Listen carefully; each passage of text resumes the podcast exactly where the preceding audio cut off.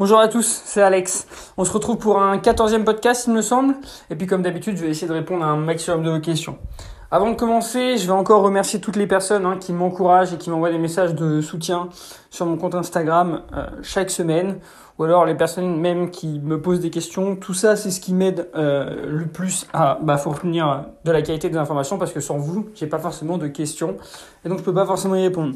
Donc un grand merci à vous.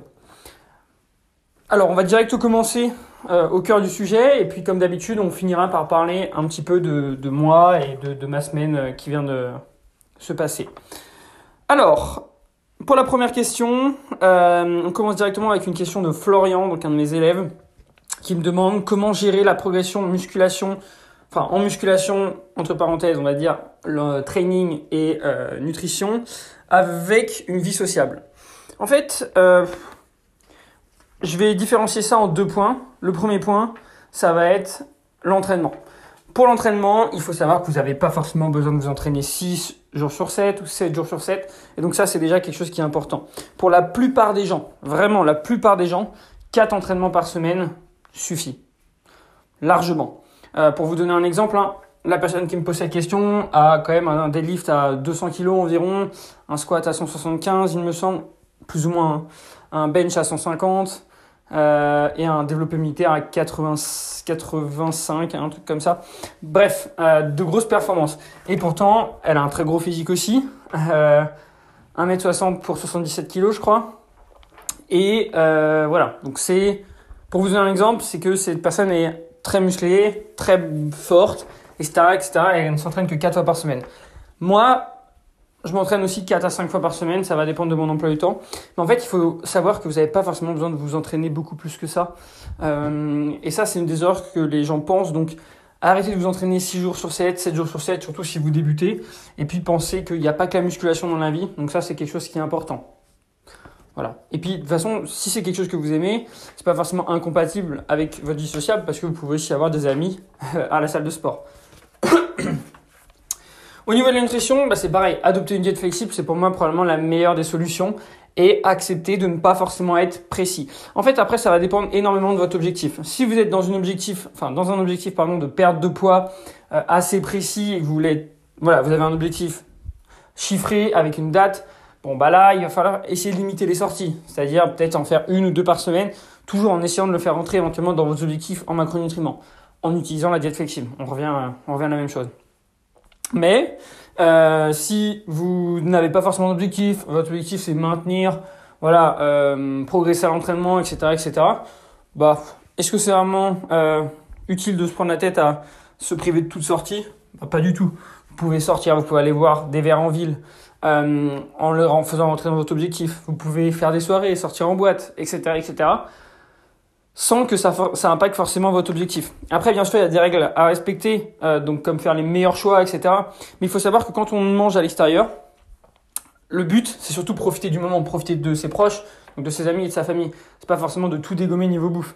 Donc ça vous empêche pas de faire un choix peut-être un petit peu sain quand vous allez au restaurant, par exemple une viande avec des légumes, euh, si votre objectif c'est de perdre du poids, euh, et de profiter du moment. C'est c'est pas le fait de manger de la pizza qui va vraiment vous faire profiter du moment, c'est pas le fait de manger du burger et des glaces. Alors oui, indirectement et de temps en temps, mais pas tout le temps. Ça, c'est aussi quelque chose qui est important et c'est pour ça que, je le conseille. Et pour les sorties, euh, donc si vous buvez de l'alcool, je peux vous donner des petits conseils hein, par rapport à ça justement, parce que ça, ça peut m'arriver aussi.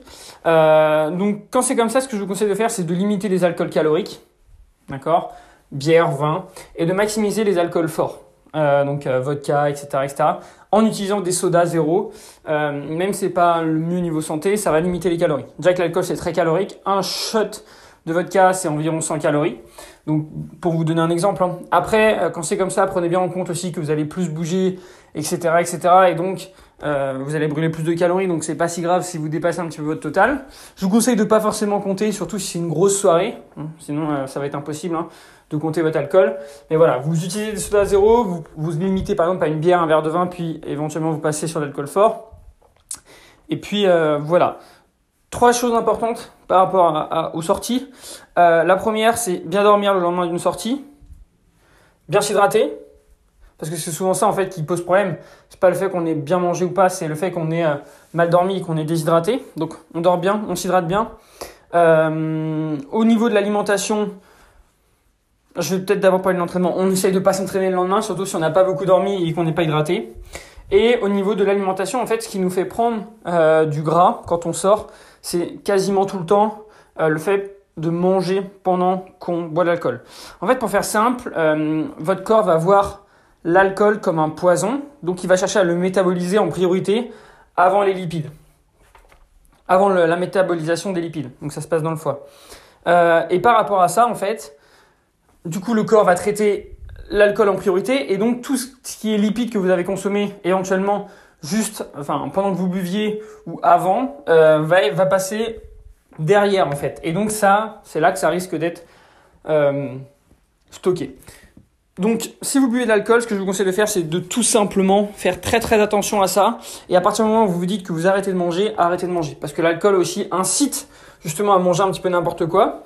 Donc, si vous buvez et que vous vous êtes dit, ok, j'arrête, mais qu'après, au final, deux heures après, pendant que vous êtes euh, bien sec, vous mangez, je sais pas, un McDo, kebab et tout, là, il y a de grandes chances que vous stockiez beaucoup.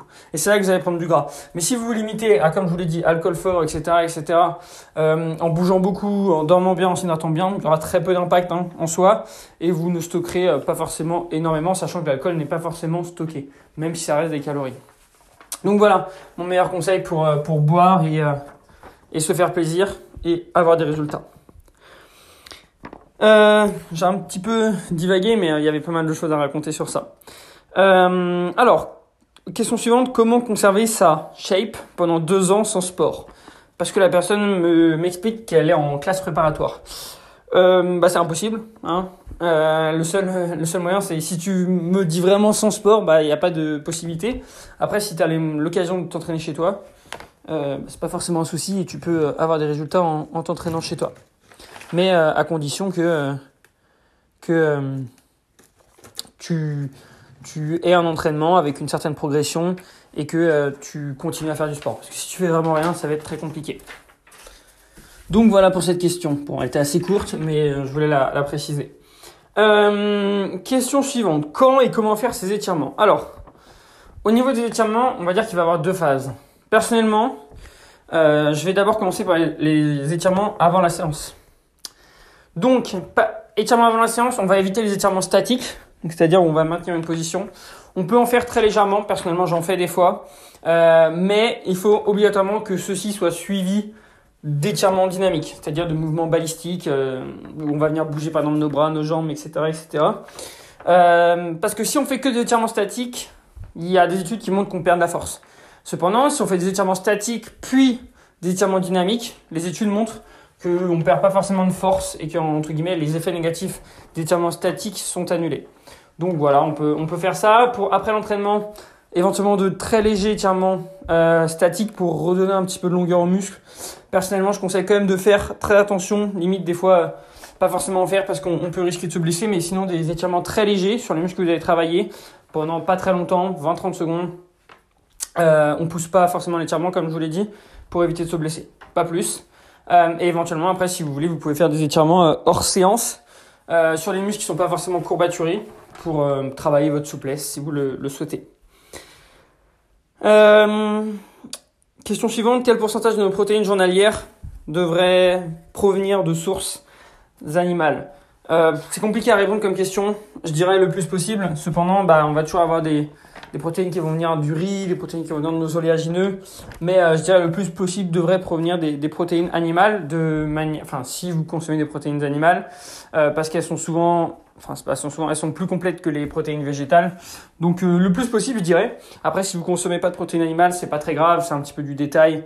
Et vous pouvez très bien consommer des des protéines végétales et vous complémenter par exemple avec des EAA donc des essentiels acides aminés, euh, pour euh, avoir un, profil d'acide aminé complet. Voilà. Mais c'est une réponse, question intéressante et ma réponse est le, plus possible hein, de manière euh, dans un monde idéal.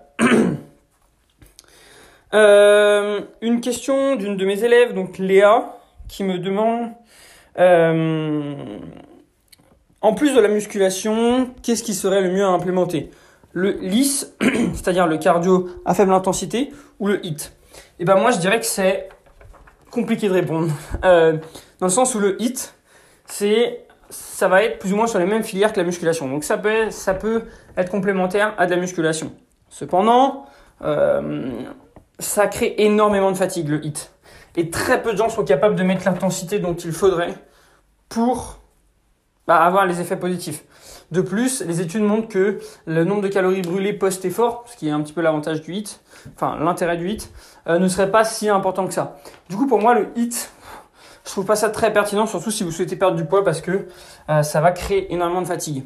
Et même si vous souhaitez en prendre, si votre but c'est de maximiser votre entraînement, maximiser vos performances, évitez le HIT.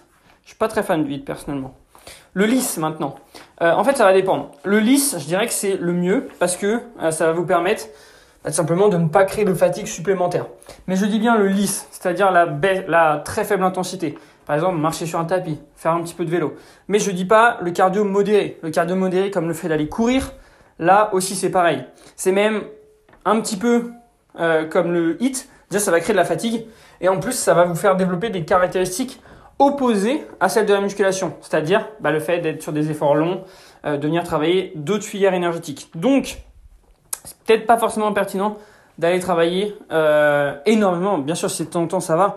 Mais si vous faites trois séances de run à intensité modérée et trois séances de musculation, c'est pas forcément quelque chose qui pour moi est très très très intéressant. Donc le mieux pour moi en musculation, si vous souhaitez euh, développer vos capacités cardiovasculaires, ce serait éventuellement du lisse, euh, donc de la faible intensité. Et si vous souhaitez perdre du gras, aussi de la faible intensité pour ne pas impacter votre récupération et augmenter votre dépense tout simplement. Euh, et du coup, l'intérêt du cardio en musculation, est-ce qu'il faut en faire ou pas? Moi, je dirais que ça va dépendre des gens. Euh, je pense que ça peut être pertinent si vous souhaitez développer vos, conditions physiques, enfin votre condition physique, et euh, avoir un meilleur système cardiovasculaire. Dans ce cas-là, oui, ça peut être intéressant que vous soyez en prise de masse ou en perte de gras tout simplement. Et puis si vous souhaitez perdre du gras, bah, ça augmentera toujours votre dépense, donc ça peut être aussi intéressant. Mais toujours sous forme de faible intensité selon moi. Et c'est pas parce qu'on est en, sur de la faible intensité entre guillemets que niveau cardio ça ne vous impactera pas. Par exemple de la marche inclinée, je considère ça comme de la faible intensité. Il euh, n'y a pas forcément énormément d'impact, etc. Et ça peut vous challenger niveau cardio. Hein. Je vous assure que ça peut. Surtout si vous vous tenez pas. Et oui, bien sûr, ne faites pas l'erreur de vous tenir, sinon vous allez brûler beaucoup moins de calories que ce qui est prévu. Hum, voilà pour cette question. Euh, merci Léa de ta question, elle été assez intéressante. Euh, que faire après 8 séances d'arrêt après une grosse opération? En fait, ça va être très simple, ça va être déjà écouter tes médecins, c'est-à-dire les médecins vont te dire euh, qu'est-ce que tu peux faire ou qu'est-ce que tu ne peux pas faire. Donc déjà, ne pas forcément aller contre leurs indications. Et ensuite, ce que je conseillerais, c'est faire un petit peu de, de cardio euh, light. Donc euh, comme je vous l'ai dit, euh, lisse, éventuellement marche inclinée, ça peut être intéressant. Euh, donc très light, histoire de, de, récupérer un petit peu de souffle, récupérer la condition physique. Et trois full body dans la semaine, ce serait un idéal. Avec des exercices polyarticulaires, 5 exercices par séance éventuellement au début, puis après on, on monte éventuellement en termes de, de volume. Euh, des gros exercices comme je vous l'ai dit, un tirage vertical, un rowing horizontal, un exercice euh, antérieur pour les quadriceps, enfin pour la chaîne euh, des membres inférieurs, un pour la chaîne postérieure en bas du corps, un exercice de poussée verticale et un exercice de poussée horizontale. Donc ça fait, oui, on va dire 6 exercices. Voilà, tu fais ça et ce sera pas mal. Et même tu peux en faire 5, il suffit juste que tu organises ton volume bien sur la semaine mais pas forcément besoin de faire plus et tu vas doucement au niveau des charges. Tu cherches à avoir une bonne technique et à progresser. Question suivante, comment améliorer ma qualité de sommeil? Euh, Il faut savoir hein, que le sommeil c'est très important. Euh, je l'ai expliqué probablement dans mon dernier podcast. Il y a des études qui montrent que euh, voilà, deux groupes avec le même déficit calorique, le même entraînement, le groupe qui dormait 8 heures comparé au groupe qui dormait 4 heures perdait plus de 50% de gras en plus. Donc c'est pour vous montrer que la récupération via le sommeil est hyper importante. Enfin, le fait de perdre du gras via le sommeil est hyper important. Et aussi qu'on récupère nerveusement via le sommeil. Sachant qu'en musculation, on détruit notre système nerveux, bah, c'est pas étonnant que le sommeil est très important. Donc ne négligez surtout pas votre sommeil. Et je vous conseille personnellement de dormir au minimum 7 heures, 8-9 heures étant un idéal selon moi. Euh, donc comment vous aider à mieux dormir? Première chose, dormir dans le noir complet, très important. Euh, ensuite, éviter les écrans le soir avant de se coucher. Peut-être pendant enfin, une demi-heure ou une heure avant de se coucher, ça peut être intéressant. Euh, éventuellement, quand on a du mal à s'endormir, c'est souvent un problème de refroidissement du corps. Donc ce qui peut être intéressant, c'est de mettre un petit peu d'eau froide sur votre nuque. Euh, ça, ça marche bien. Je l'avais expérimenté moi-même ou avec certains de mes élèves, surtout qui commencent à faire chaud. Donc si vous avez du mal à vous endormir, n'hésitez pas déjà à ouvrir éventuellement votre fenêtre pour ne pas avoir trop chaud dans la nuit. Euh, ne pas dormir trop, habillé, bon, ça on s'en doute. Mais euh, mettre un petit peu d'eau froide sur votre nuque pour vous aider à descendre un petit peu votre température corporelle juste avant de vous coucher. Euh, ensuite, vous couchez à des heures fixes, ça c'est aussi important. Évitez la caféine trop proche de votre sommeil, je dirais entre 4 à 6 heures avant votre sommeil, évitez, enfin avant votre heure de coucher. Et éventuellement consommer un repas qui vous convient le soir. C'est-à-dire que certaines personnes vont mieux dormir avec le ventre plein, certaines personnes vont mieux dormir avec le ventre vide. Donc ça va dépendre vraiment de chacun et donc essayez de trouver ce qui vous fonctionne sur vous. De manière générale, euh, je dirais que le, ce qui va souvent marcher, c'est pas mal de glucides le soir qui sont normalement euh, propices et qui vont vous aider à l'endormissement. Donc voilà, après c'est des règles générales, mais chacun est vraiment différent, du coup euh, c'est compliqué de donner une réponse, mais ce qui semble le mieux, ce serait de manger quand même pas mal de glucides le soir pour vous aider à bien dormir. Et d'ailleurs, on le voit hein, quand on fait un gros repas, souvent on a envie de dormir après, donc c'est pas forcément illogique. Euh, donc voilà, pour essayer de, mieux dormir, et euh, portez-y une importance vraiment euh, toute particulière parce que c'est quelque chose qui est souvent trop négligé. Autre question, je n'arrive pas à faire grossir mes mollets.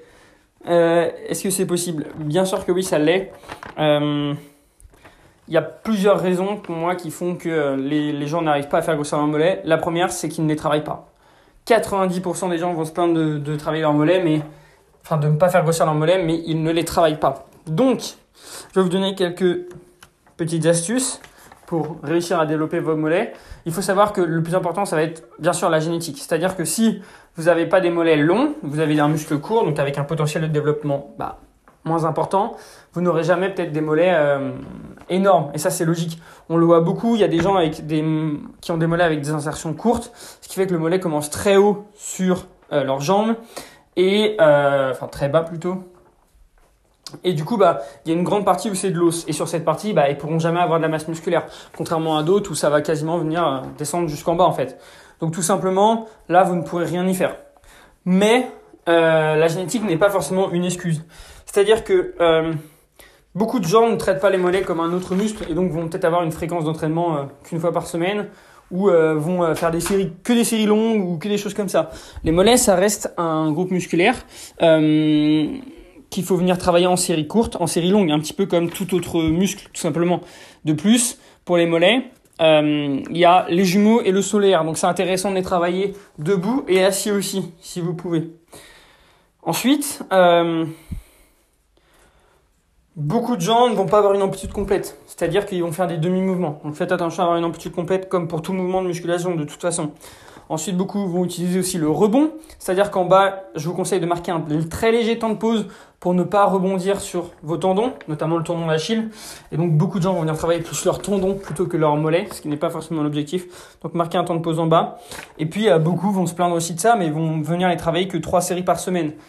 Je vous assure que si vous faites 12, 15 séries de mollets par semaine, en travaillant sur différentes fourchettes de répétition, en travaillant debout, en travaillant assis, vous allez réussir les développer. Et si vous avez euh, du mal à vous motiver pour les travailler, je vous conseille éventuellement de les mettre en début de séance. Ça impactera pas réellement la suite de votre entraînement, surtout si après vous travaillez le haut du corps.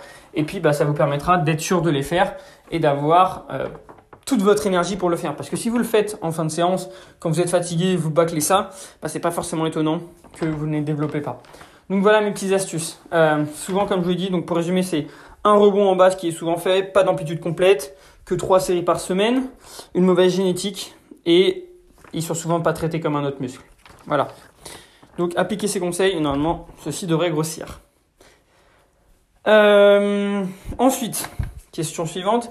Quelle est la meilleure méthode pour perdre du gras? Ben, Il n'y en a pas. Euh, contrairement à ce que certains vous vendent, il n'y a pas de meilleure méthode pour perdre du gras. La meilleure méthode pour perdre du gras, elle est simple, c'est être en déficit calorique, donc manger moins que vos besoins tenir votre nombre de calories 7 jours sur 7 et pas 3 euh, jours sur 7 et craquer, et bien sur euh, tout le mois et pas euh, la moitié du mois, etc., etc. Donc être régulier. Marcher, bouger suffisamment tous les jours, donc vous fixez un nombre de pas et aussi l'atteindre sur la semaine. Donc un petit peu comme, comme le, total calorique, on peut voir le nombre de pas un petit peu sur la semaine, c'est ce que je fais souvent avec mes élèves, plutôt que sur une journée. Donc euh, voilà, c'est pas grave si vous mangez moins un jour ou mangez plus un jour, on peut compenser. Euh, éventuellement faire du cardio si vous en avez besoin et être régulier sur votre cardio. Fixez-vous un objectif hebdomadaire et respectez-le en termes de calories brûlées. Euh, progresser à l'entraînement, ça c'est aussi important. Et ou du moins avoir cette volonté de progression. Si vous êtes débutant, vous pourrez progresser. Si vous ne l'êtes pas, ça va être beaucoup plus compliqué. Mais voilà, essayez toujours d'avoir cette volonté de progresser. Et puis, euh, comme je vous l'ai dit, ensuite, euh, être patient et régulier. Il n'y a pas de secret. Si vous suivez tout à la lettre chaque semaine, euh, et, ben, et vous voyez que vous progressez pas, ok, bon, il y a des adaptations probablement à faire. Augmenter le cardio, augmenter le nombre de pas, augmenter, enfin, baisser le total calorique. Et c'est sur ces facteurs que vous allez pouvoir jouer pour pas tout simplement perdre du gras. Donc voilà, il n'y a pas de secret, hein, et en soi c'est très simple. Cependant, ce qui est le plus compliqué, c'est d'avoir un point de vue extérieur euh, sur notre situation. Et quand on est tout seul, c'est vrai que bon, des fois on est dans on est dans le flou on ne sait pas trop quoi faire. On ne sait pas si on doit baisser le total calorique. On sait pas si on doit augmenter le nombre de pas. On ne sait pas si on doit euh, ajouter du cardio. On est souvent trop pressé et donc on veut peut-être aller trop vite. On fait des adaptations trop vite alors qu'il n'y a pas forcément besoin. Euh, et ça, c'est le souci d'être seul. Donc c'est pour ça que souvent je conseille aux gens, hein, surtout si vous débutez, d'avoir un avis extérieur. Et puis c'est pour ça que la plupart des gens ont souvent un coach. Même les gens très expérimentés, même les coachs ont un coach pour avoir un avis extérieur sur ce qu'ils font et leur proposer quelque chose de différent justement que ce qu'ils font actuellement. Donc voilà par rapport à ça. Euh, comme je l'ai dit, hein, c'est assez important pour moi d'avoir quelqu'un qui, qui va vous aider et vous proposer des solutions un petit peu différentes ou euh, tout simplement pas forcément différentes, mais avoir ce, ce, regard extérieur sur vous. Et la preuve, j'ai beaucoup de personnes qui ont des TCA euh, et qui n'arrivent pas à s'en sortir tout seuls. Pourquoi? Parce qu'en fait, ces personnes vont manger énormément en faisant des crises, elles vont vouloir compenser en mangeant 1000 calories. Puis, bah, elles vont être frustrées, elles vont faire des crises, etc., etc. Quand il y a quelqu'un qui arrive avec un avis extérieur, donc par exemple moi dans la situation, je leur dis, ok, bah tu vas manger 1800 calories par jour, d'accord? Elles font oui, mais c'est énorme, etc., etc. Fais-moi confiance, mange 1800 calories par jour. On se rend compte que quoi? On se rend compte que les personnes qui vont manger 1800 calories par jour, elles vont beaucoup moins craquer, voire plus du tout, parce qu'elles vont manger suffisamment. Et euh, bah, elles vont perdre du poids. Parce que avant, même en mangeant 1000 calories, en faisant leur crise, la moyenne calorique sur la semaine était beaucoup plus importante que les 1800. Donc elles se sentent mieux, meilleure relation avec la nourriture, et elles perdent du poids. Que des bénéfices. Et tout ça pourquoi? Parce qu'elles ont fait confiance à quelqu'un qui savait comment gérer la chose et euh, qui avait un avis extérieur sur leur situation. Et dans 90% des cas, les TCA peuvent se régler comme ça. Donc euh, voilà, faites confiance à des gens compétents qui ont de l'expérience par rapport à ça, et ça vous aidera. Surtout si vous avez des TCA. Franchement, des fois, il vaut mieux investir un petit peu... Euh, je sais pas, un petit peu d'argent dans, dans, quelque chose et vous sortir de ça parce que bah, ça bouffe la vie, hein, les TCA. Et vraiment, je l'ai vécu et beaucoup de mes élèves l'ont vécu. Mais voilà, c'est un des, pour moi, d'ailleurs, hein, c'est un des euh, facteurs les plus importants qui pourrait motiver à avoir un coach, c'est la vie extérieure. Qu'on soit un débutant ou pas. Hein. Euh, le fait d'avoir quelqu'un d'autre qui a un avis et qui nous permet de ne pas réfléchir à ce qu'on fait et juste d'appliquer, c'est la meilleure des choses tout simplement. Euh, je voulais aussi revenir sur une chose qui est assez euh, pertinente parce que ce n'est pas forcément une question, c'est euh, le fait que certaines personnes vont venir se comparer à d'autres en salle de sport. Euh, personnellement, je vois beaucoup de gens qui vont venir se moquer de certaines performances de certaines personnes euh, à la salle de sport. Mais arrêtez, arrêtez de faire ça. Tout simplement pourquoi? Déjà, ça se trouve, si vous vous moquez d'une personne parce qu'elle a mis une certaine charge, c'est peut-être pas son premier exercice. Donc ça se trouve, c'est son quatrième exercice, donc bien sûr que la charge sera moindre. De plus, ça se trouve, elle utilise des techniques d'intensification, ce qui fait que, eh ben, euh, par exemple, ça va baisser sa charge peut-être de 20% ou 30%. Euh, donc ça sert à rien de se, moquer en fait par rapport à ça. De plus, elle a peut-être cette personne une bonne technique et une bonne amplitude contrairement à vous. Sachant que la plupart des gens n'ont pas de bonne technique et pas de bonne amplitude. Donc inutile de se comparer à cette personne.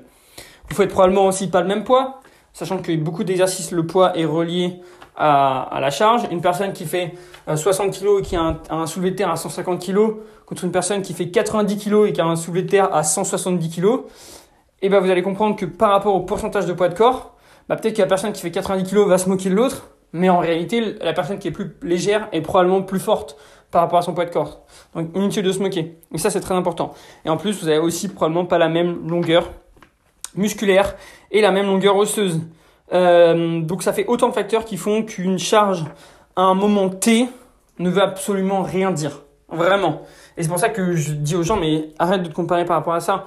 C'est, j'ai beaucoup de mes élèves qui me disent, oui, mais lui, il met ça comme charge, etc., etc. Ouais, mais lui, il a peut-être pas une bonne technique. Lui, il est peut-être plus lourd que toi. Lui, il a peut-être euh, des bras courts, ce qui fait qu'il va pouvoir pousser plus sur un, exercice de développer, etc., etc. Donc ne vous comparez surtout pas aux autres. Il n'y a aucun intérêt. Comparez-vous à vous dans le passé. Ça, c'est quelque chose qui est important. Si vous faisiez 60 kg pour 10 répétitions développé couché, et eh bah, si vous faites 80 à 10 répétitions plus tard, et eh bah, c'est énorme, c'est un progrès. Et c'est cool. Mais ne vous comparez pas en disant, ah ouais, je fais 80 et l'autre, il a fait 100. Ah non, on s'en fout. Vous, vous avez progressé. Et le plus important, c'est ça. Il y a de grandes chances qu'une personne qui fait 100 kg, par exemple pour 10 reps au développé couché, contre une personne qui en fait 80 pour 10 reps, bah, ça se trouve, la personne qui fait 100 kg ne sera pas forcément plus musclée, hein, vu qu'il y a plein de facteurs à prendre en compte.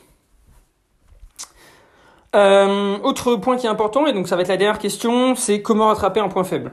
Donc déjà la première chose à faire quand on veut rattraper un point faible, c'est définir si c'est un point faible parce qu'on ne le travaille pas, ou définir si c'est un point faible parce que c'est réellement un point faible, par rapport notamment à notre euh, anatomie, morpho-anatomie je dirais, euh, parce que c'est un muscle court tout simplement.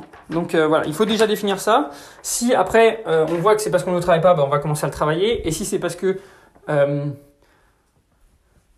anatomiquement, on va dire, on n'est pas prédisposé à avoir un gros muscle, donc il a un potentiel de développement plus faible, et ben il va falloir garder ça en tête et savoir que on n'aura peut-être jamais le même muscle que certaines personnes, cependant on peut toujours chercher à l'améliorer. Ça aussi c'est quelque chose qui est important, c'est il n'y a rien de figé.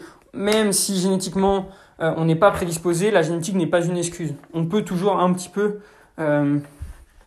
aller contre. Euh, il y a une phrase de, justement de The Fitness Way qu'il a dit euh, euh, il n'y a pas longtemps en, comparant la prédisposition et je sais plus quoi, j'ai oublié. Mais c'était hyper intéressant son, sa, sa réflexion. C'est que c'est pas parce qu'on est prédisposé à faire quelque chose que l'on le sera obligatoirement. On peut toujours un petit peu aller contre nature et essayer de progresser. alors, mes deux conseils pour aller améliorer, on dirait, enfin je dirais un point faible, c'est tout simplement augmenter votre volume de 10 à 15% sur le, groupe musculaire. Euh, attention, quand on augmente son volume quelque part, on doit le diminuer autre part. C'est-à-dire que le volume d'entraînement, c'est un volume d'entraînement qui est global, d'accord? Euh, Notre corps a une capacité maximale pour d'un certain volume pour récupérer. On appelle ça le MRV. Le MRV, c'est le maximum recoverable quelque chose comme ça, euh, volume, euh, désolé pour mon accent, et euh, il est par groupe musculaire et en tout. D'accord? Donc on a un, volume total qu'on peut, qu'on peut encaisser. Et en fait, par rapport à ça, si on choisit d'augmenter quelque part, et eh ben on doit descendre aussi autre part. Donc beaucoup de gens vont venir rajouter, rajouter, rajouter du volume, mais ne vont pas baisser autre part. Donc en soi, ils vont pas être capables de récupérer, surtout d'un point de vue nerveux, et donc bah voilà, ils vont pas progresser. Donc faites attention à ça. Ensuite, euh, changez votre manière de vous entraîner. D'accord? Si vous n'arrivez pas à développer votre muscle, c'est qu'il y a un souci quelque part. Et la plupart du temps, c'est parce que les gens n'arrivent pas à isoler le muscle ou n'arrivent pas à contracter le muscle. Donc ça s'apprend. Utilisez des techniques comme la pré-fatigue, euh, utilisez des techniques comme la série de 100, éventuellement des séries très longues, vous allez maintenir la contraction. Donc le plus important, c'est apprendre à sentir le muscle se contracter. Donc commencez avec des charges faibles sur des exercices euh, où vous ressentez bien le muscle, tout simplement. Et puis, une fois que vous ressentirez bien le muscle, vous allez commencer à progresser en charge. Mais voilà, la technique comme la pré-fatigue aussi, ça peut être intéressant pour vous aider à bien ressentir un muscle, notamment en faisant de l'isolation. Puis après, ça va vous aider à bien le ressentir sur un exercice polyarticulaire. Je reviens sur un dernier point avant de finir, c'est euh, l'entraînement à la sensation. J'ai un, un de mes élèves qui m'a dit que lorsqu'il augmentait la charge, il perdait des sensations sur ses pectoraux par exemple. Alors en fait, L'entraînement à la sensation, c'est n'importe quoi. Il faut pas s'entraîner à la sensation. Je vous explique. La sensation, c'est important au début. Dans le sens où il faut apprendre à contracter ses pectoraux, apprendre à sentir ses pecs, etc., etc.